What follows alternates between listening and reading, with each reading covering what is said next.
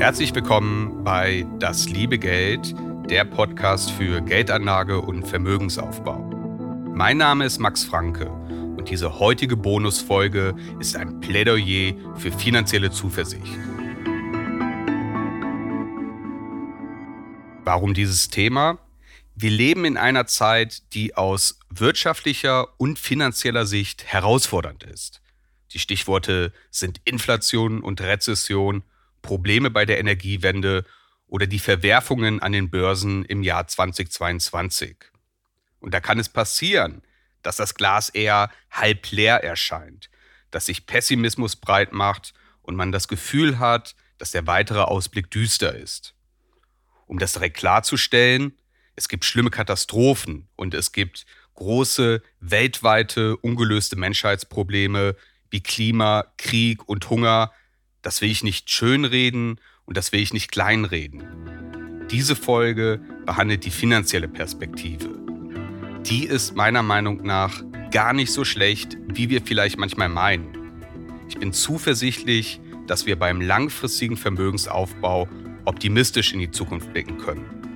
Und darum geht es in dieser fast schon philosophischen Folge. Warum sehen wir die Finanzwelt oft eher pessimistisch ist das überhaupt gerechtfertigt? Also gibt es abseits von Gefühlen und Wahrnehmung harte Fakten, die diesen gefühlten Zustand untermauern?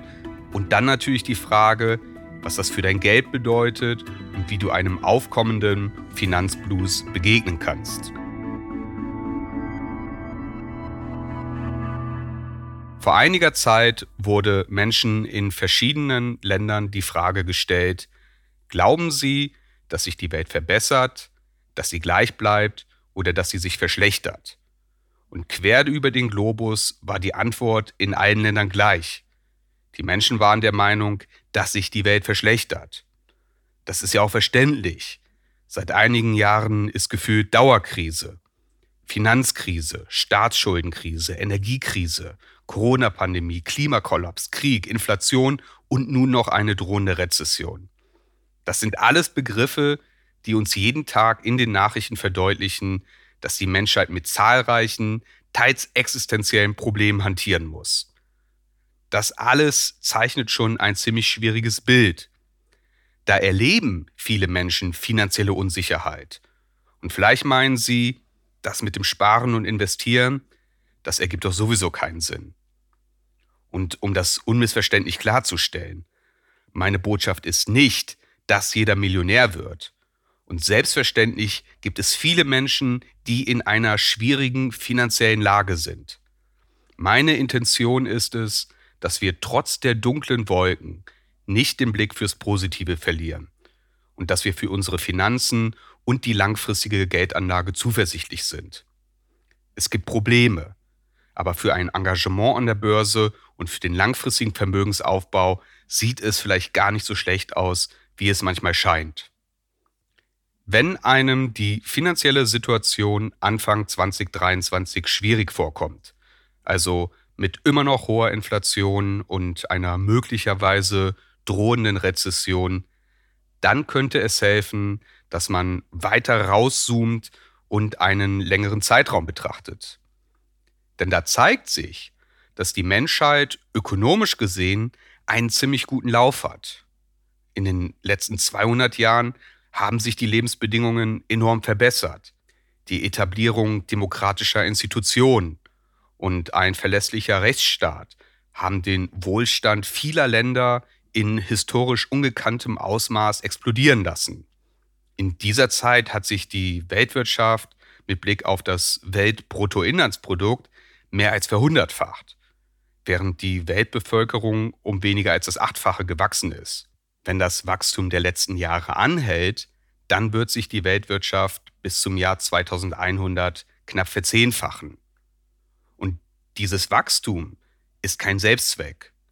Es war und es ist immer noch für Millionen von Menschen der Weg aus der Armut. Das durchschnittliche Pro-Kopf-Einkommen lag im Jahre Null bei umgerechnet 800 US-Dollar. Und da blieb es für die nächsten 1000 Jahre. Im Jahr 1800 lag der Wert bei etwas über 1000 US-Dollar. Und bis 1900 geschah eine knappe Verdopplung auf über 2000 US-Dollar. Also in 100 Jahren entwickelte sich das Einkommen deutlich stärker als in den 1800 Jahren zuvor. 2008, da lag der Wert bei über 13.000 Dollar, was mehr als einer Verzehnfachung zum Jahr 1800 entspricht. Und bis zum Jahr 2100 könnte er inflationsbereinigt auf über 60.000 US-Dollar ansteigen. Das sind natürlich Durchschnittswerte und die bisherige Entwicklung gilt nicht für alle Menschen auf der Welt gleichermaßen. Trotzdem hat sich für jede Menge Menschen das Leben stark verbessert. Und ich finde es schon bemerkenswert, dass die Entwicklung trotz enormer Katastrophen und riesiger Kriege nicht zum Stillstand gekommen ist. Sie wurde nur unterbrochen. In den besprochenen Zeitraum fallen der amerikanische Bürgerkrieg, der Erste und der Zweite Weltkrieg, der Krieg in Vietnam, Südkorea. Das Land war nach dem Koreakrieg platt, da war nichts mehr. Heute ist Südkorea die zehntgrößte Wirtschaftsnation der Welt.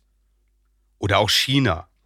Das erlitt im 20. Jahrhundert die wohl größte Hungersnot der Menschheit mit schätzungsweise bis zu 55 Millionen Toten. Und in China gibt es auch heute noch Menschen, die an Hunger leiden. Aber es gibt neuerdings auch eine Mittelschicht.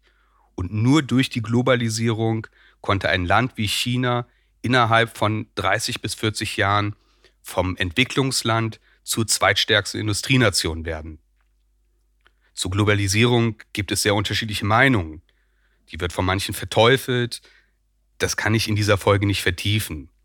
Wichtig ist, dass Globalisierung regelbasiert erfolgt, mit zum Beispiel fairen Handel.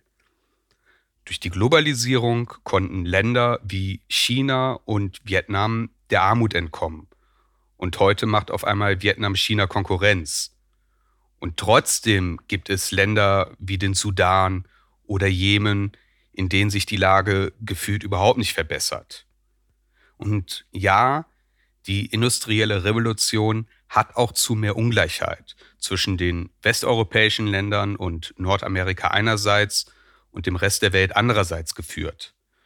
Doch in den letzten Jahrzehnten konnten viele ärmere Länder aufholen und die Ungleichheit wurde deutlich verkleinert. Der Ökonom Dan Bresnitz, der stellt fest, dass seit den 1980er Jahren mehr Menschen der Armut entkommen konnten als jemals zuvor. Und heute können wir eine sinkende Ungleichheit sowohl zwischen Menschen weltweit als auch im Vergleich der Länder untereinander verzeichnen. Natürlich bestehen viele große Probleme weiterhin und die werden auch nicht über Nacht gelöst werden. Ich sage nicht, dass die Zustände paradiesisch sind. Es gibt noch immer viele Menschen, die an extremer Armut leiden oder verhungern. Ich sage, dass die schlimmen Zustände weniger geworden sind obwohl wir permanent mit schlechten Nachrichten bombardiert werden. Vieles hat sich enorm verbessert, also die Richtung stimmt und das ist meiner Meinung nach ein Grund zur Zuversicht. Kommen wir zur Börse.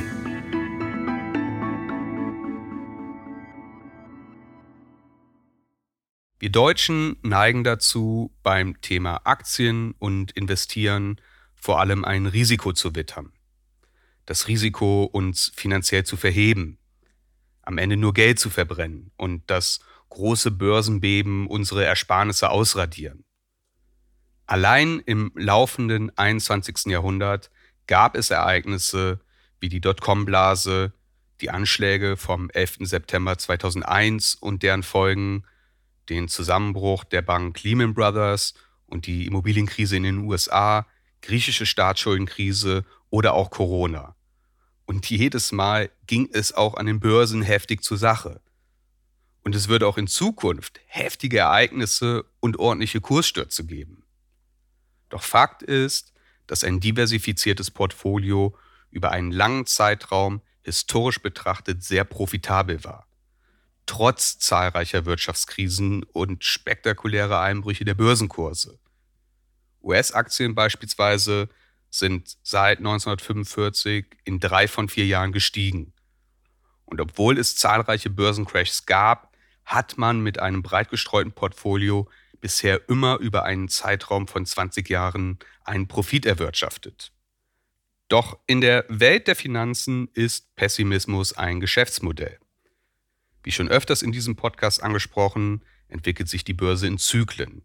Also neben dem Aufschwung und neuen Höchstständen an den Märkten ist es ebenso normal, dass die Aktienkurse auch mal runtergehen. Und Crash-Propheten machen sich diesen Umstand zunutze. Die sind gerne lautstark und reißerisch unterwegs, sagen den totalen Kollaps der Wirtschaft voraus oder sogar das Ende der Marktwirtschaft und sie warnen fortwährend vor dem drohenden Börsencrash. Damit werden sie gehört, zumal solche lautstarken Warnungen und düsteren Vorhersagen auch immer für eine knackige Schlagzeile gut sind. Sie appellieren damit auch an unsere in Folge 10 beschriebene Verlustaversion. Sie verbreiten Angst. Und Angst ist eine sehr effektive Emotion, um auf sich aufmerksam zu machen, die Dringlichkeit eines Themas zu unterstreichen und dann Bücher, Vorträge oder sonstige Dienstleistungen und Produkte zu verkaufen. Gerade Börsenneulinge können sehr empfänglich dafür sein, wenn ein charismatischer Apologet eindrücklich vor dem nächsten Crash und der beginnenden Krise warnt. Und wenn die Börsenkurse dann mal etwas ins Trudeln geraten, dann haben Crash-Propheten Oberwasser und fühlen sich in ihren Vorhersagen bestätigt. Crash-Propheten sind erfolgreich, weil sie spektakulär sind. Da gibt es nicht das abgewogene Argument. Da ist jede Aussage zugespitzt. Das ist die gleiche Funktionsweise wie bei Börsengurus die erklären, wie man in kürzester Zeit und ohne Aufwand Millionär wird. Und dem gegenüber steht übrigens dieser Podcast. Weil ich möchte mich mit meinem Podcast bewusst von solchen Leuten unterscheiden und ich will nicht spektakulär sein. Ich plädiere für kritisches Denken, für Ausdauer und für Gelassenheit. Und ich bin mir bewusst, dass mir das weniger Aufmerksamkeit gibt, aber ich bin der Überzeugung, dass dieser Ansatz der richtige ist.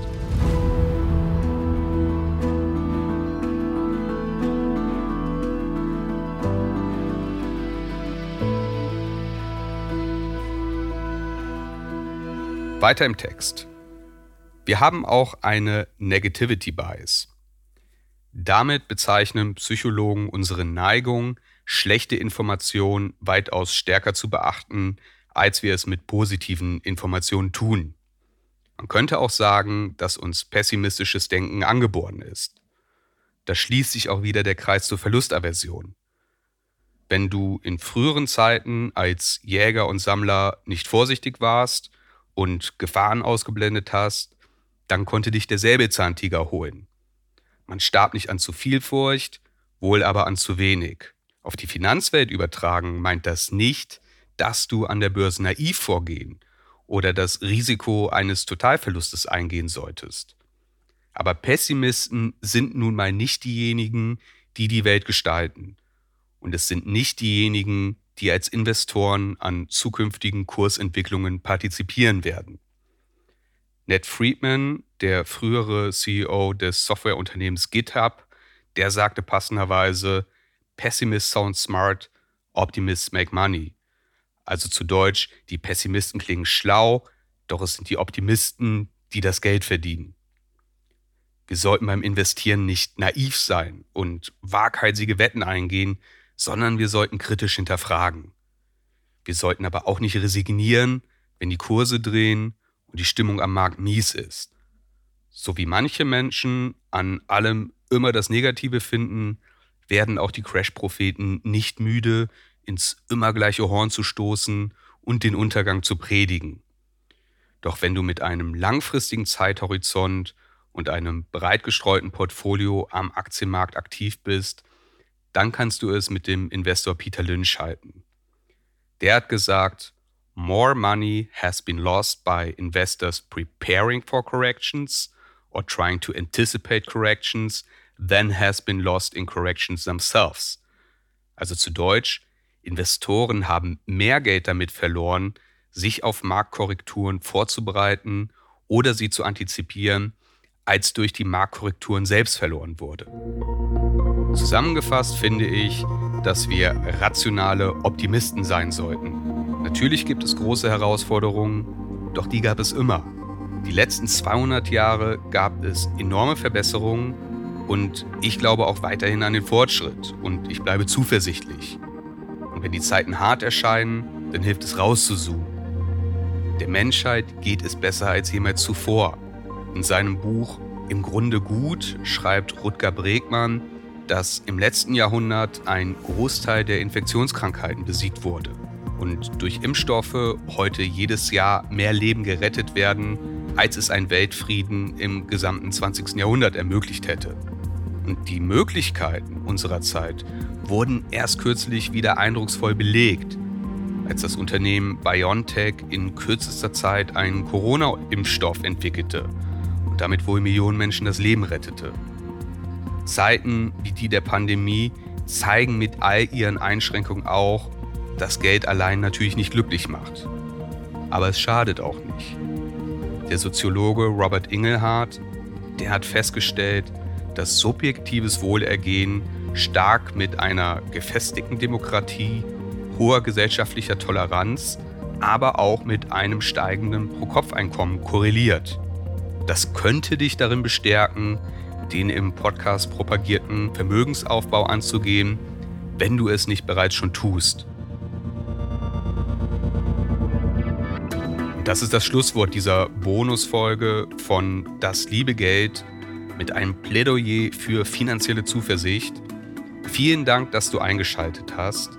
Wenn dir der Podcast gefallen hat, dann würde ich mich sehr darüber freuen, wenn du ihn weiterempfiehlst und auf den üblichen Podcast-Plattformen abonnierst und bewertest.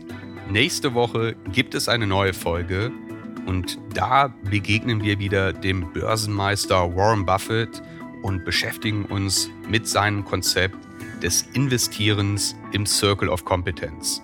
Bis zum nächsten Mal.